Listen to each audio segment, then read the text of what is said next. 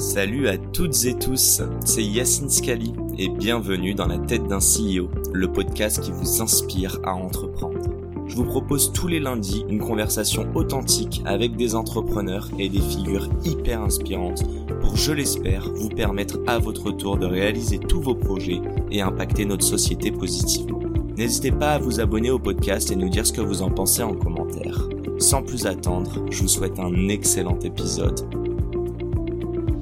Les amis, ce podcast vous est proposé aujourd'hui grâce à notre partenaire du jour, We Are Innovation by BNP Paribas. Alors, We Are Innovation, donc Why, c'est quoi? C'est le dispositif d'accompagnement des startups de BNP Paribas. Concrètement, il vous accompagne financièrement, mais propose aussi un accès à un réseau de partenaires de qualité, met à disposition des ressources comme des bureaux, tout un écosystème et des experts qui vous accompagnent dans la création jusqu'à la croissance de votre startup. Ils accompagnent plus de 75% de la dernière promo du programme French Tech 2030.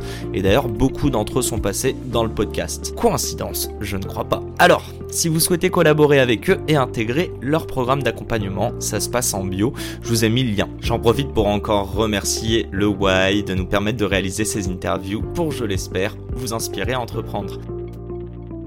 Mais justement, vous, la logique économique, elle était là since day one, sans forcément déposer un cabis, créer ta boîte. C'était vraiment juste on achète, on revend. Euh, pourquoi c'est important en fait de voir euh, à la, versus une startup qui va passer six mois à parfois juste papoter, développer son produit sans même avoir des retours marchés Pourquoi pour vous c'était important justement de vous dire il y a des gens qui sont prêts à, à halas comme on dit? Bah, Parce que je, je pense que ça correspondait. Non, mais c'est vrai, hein, et c'est- vrai que c'était super important parce que ça nous a donné, je pense, une tonne de confiance. Tu vois, contrairement à. Donc il y avait une part de doute quand même. Ah, si c'est le cas. Bien Bien sûr, sûr. ok. ouais, bah, c'est une passion, mais tu sais pas si tout le monde va la. déjà les premières choses qu'on te dit, c'est euh, les premières choses qu'on te dit, c'est euh, fais plus de stages. Tu vois, il y, a pas grand monde qui était, euh, il y a pas grand monde qui était on board avec nous à ce moment-là. hein. Euh, Il y a forcément un peu plus de monde maintenant parce qu'il s'est passé des trucs vraiment cool et qu'on est une grande équipe maintenant et que tu vois, il y a, il y a- il y a pas mal de, de, il y a pas mal de, de cases que tu coches dans la tête des gens qui font que désormais il y a beaucoup de gens qui sont derrière nous. Ouais. Mais au début, euh, c'est euh, faire des sacrifices. Enfin, pour moi, c'était faire des sacrifices sur un échange aux US alors que j'avais envie d'aller habiter aux US. Euh, C'était euh, mettre des paires chez notre barbeur, chez, chez le barbeur chez qui je me faisais couper. Parce que, et et, me faire, et, et nos premières promos, notre première pub, c'était sur Snap. Parce que euh, les gars qui aimaient les Yeezy, généralement, ils étaient sur Snap et ils cherchaient des Yeezy sur Snap plutôt que sur le Bon Coin parce qu'il n'y avait Ok. pas encore de site. euh, il n'y avait pas encore de site euh, qui vraiment qui euh, faisait en sorte que tout ça soit coordonné et qu'on puisse vraiment acheter comme sur un site e-commerce. Donc tous ces, tous ces paliers-là, tous ces paliers-là, ils sont aidés ou alors on a beaucoup plus de confiance parce qu'on vend et parce qu'on a des clients qui nous appellent tous les jours. Ce qu'on a commencé par faire, c'était racheter. Donc déjà, on achetait des produits, on achetait des produits neufs quand ils sortaient et on les, et on les revendait plus cher quand ils avaient une, quand ils avaient une, une cote de marché. Mais là, on ouais. n'était même pas vraiment marketplace, qu'on était revendeur. On essayait d'acheter les produits au prix retail et ensuite on les revendait à, on les revendait à des clients. Et donc on n'avait pas encore tous les produits, on n'avait pas Mhm. encore toutes les tailles. On disait juste, ok, bah en fait on a des Yeezy en 42, il faut les vendre. Et on avait des clients, du coup, moi j'avais des clients en 44 parce que je faisais du 44, etc. Mais voilà, c'est les, les, les euh, growing pains, quoi, les, les douleurs du début.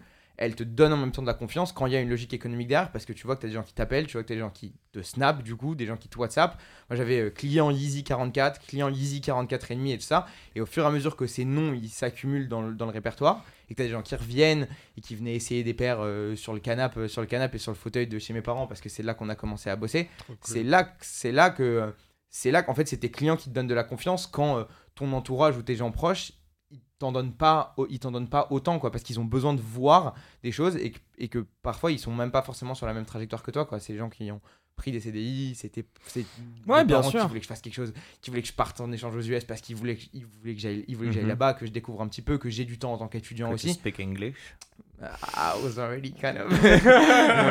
bah oui, c'est vrai, t'as donné des cours. mais, euh, mais, euh, mais ouais, non, c'est, je pense que c'est important. Alors, les, les deux, se, les deux sont deux chemins complètement différents, mais dans lesquels il y a du bon et du, du, du bon et du mauvais, je pense. Mais en tout cas, pour nous, je pense que ça nous a donné une tonne de confiance d'avoir euh, des clients, un marché, une traction, d'avoir des choses qui marchaient en fait dès le début, dès le premier jour, sans forcément qu'on crée un produit, un site, euh, parce que ça nous a mis sur la voie. Et, avant cette première vente, c'était l'ambition?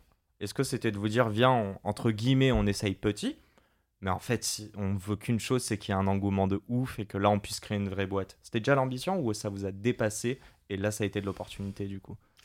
Non, je pense qu'on a toujours eu un niveau d'ambition euh, très très élevé. euh, euh, alors, pas la première paire de baskets qu'on a vendue, on s'est pas dit on va faire une boîte qui, passe 5 ans après la barre des 100 millions d'euros de chiffre d'affaires.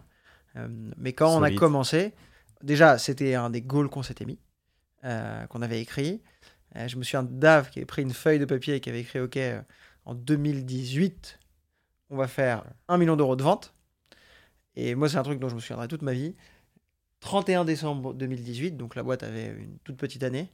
Et sur Shopify, tu peux regarder sur l'application combien tu as fait de ventes dans le dans l'année. Donc à minuit, j'avais ouvert mon téléphone, j'avais regardé et j'avais vu 1,5 million de ventes. 1,5 Ouais, 1,5 on avait fait sur l'année 2018. Et à l'époque, on était chez David, dans la salle à manger, avec le stock dans le salon. On avait un ou deux stagiaires, je crois. Euh, on faisait tout nous-mêmes. Tout était naissant.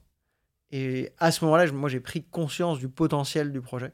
Je me suis dit, si avec si peu de ressources, on peut faire ça on arrive à faire un million et demi, je pense qu'on a énormément de potentiel. Alors, euh, où est-ce qu'elle est, où est-ce qu'est la ligne d'arrivée Tu peux pas l'écrire à ce moment-là, Mhm. mais tu te rends compte du potentiel qu'il y a. quand tu dis ligne d'arrivée c'est quoi? C'est qu'il y a un plafond de verre tu penses au bout d'un Non, moment mais tu te dis jusqu'où je vais aller, quoi. ouais ok Tu vois, jusqu'où je suis capable d'aller. Et en réalité, c'est que tu vas euh, probablement un peu plus loin que ce qu'on avait imaginé au début, même si le niveau d'ambition, il a toujours été très, très, très, très fort. Et il augmente avec les résultats que vous avez, j'imagine, au fur et à mesure. Ouais. Là, là tu as dit donc euh, 1.5 en un an à environ bah, vous deux, on va dire, plus Mm. deux autres personnes. Aujourd'hui, vous êtes combien et vous avez fait plus de 100 millions? Allez. Ouais. On est 120, on est un peu plus de 120 personnes euh, Ok. maintenant dans la boîte et on a fait et on a fait on a passé la barre des 100 millions d'euros de chiffre d'affaires euh, l'année dernière. Sais, on a amélioré le beau ratio. hein. Bah oui. Ah, pas Déjà. mal. Et, et en termes de. euh, je sais pas si, enfin, à quel point vous pouvez être transparent, mais la, la marge, j'allais vous poser la question. La première année, tu fais 1,5 million et vous êtes deux, plus deux stagiaires qui doivent pas coûter très cher, on va pas se mentir. Vous êtes Ouais. riche ou pas à ce moment-là?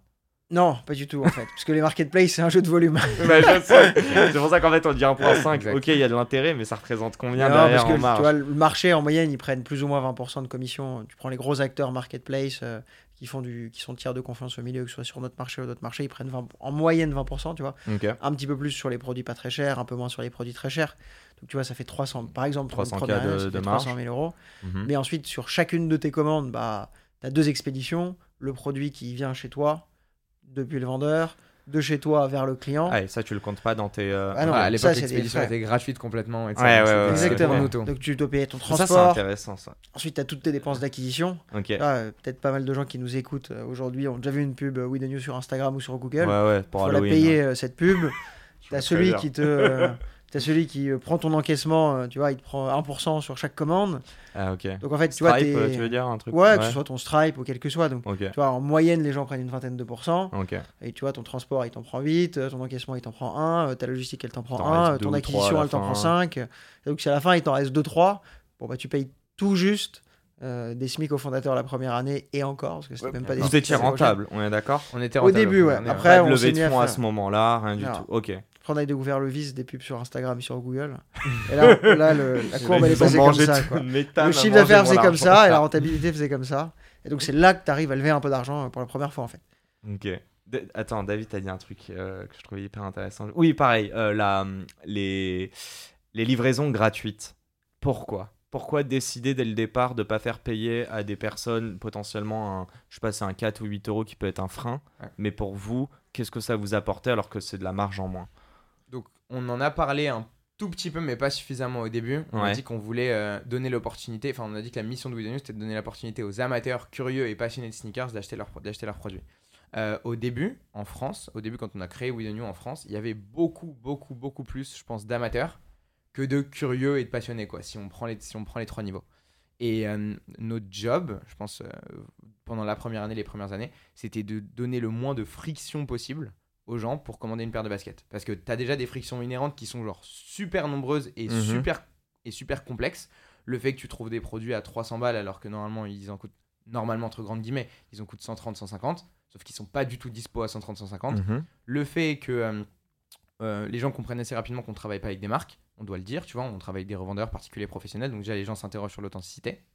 Ils voient des produits sur un site e-commerce qu'ils n'ont jamais vus sur un site e-commerce, ils, ils les voient sur le bon coin. Tu vois, quand ils les voient disponibles, généralement, Ouais. c'était sur des plateformes entre, c'était sur des plateformes entre particuliers. Il fallait euh, payer en liquide, euh, il fallait euh, aller, aller faire une remise en main propre, etc. Donc on a enlevé déjà plein de frictions avec le fait de faire le site, mais il en restait, il en restait énormément. Et à cette époque-là, on n'avait pas euh, un million de followers sur Instagram, on n'avait pas euh, beaucoup d'influenceurs qui, avaient- travaillé avec nous, on faisait pas toutes les pubs qu'on fait maintenant, et on n'avait pas tout le contenu qui existait sur, qui existe sur nous maintenant. Tout ça, ça n'existait pas. Donc il y avait beaucoup, beaucoup de gens qui juste avaient pas vraiment de raison de nous faire confiance. Donc la livraison gratuite, les retours et les échanges, on a été les premiers à le faire en Europe pour une marketplace de sneakers. Euh, le service client disponible et réactif. La première année, ça sonnait sur un C'était téléphone Votel. que j'avais à Ouais, côté, ouais, un téléphone que j'avais à côté de moi qui me réveillait à tous les matins à 8h30 parce que les clients qui avaient pas reçu leur commande, ils commençaient à appeler à 8h30. Tout ça, c'était pour un créer la meilleure expérience, deux éliminer le plus possible de friction pour que les gens commencent à acheter des sneakers en édition limitée euh, sur internet. Et c'est la fin de cet épisode. Si cet épisode vous a plu, n'hésitez pas à nous soutenir en nous mettant 5 étoiles sur les plateformes, en vous abonnant évidemment et en nous laissant des commentaires. Hâte de vous retrouver la semaine prochaine. Ciao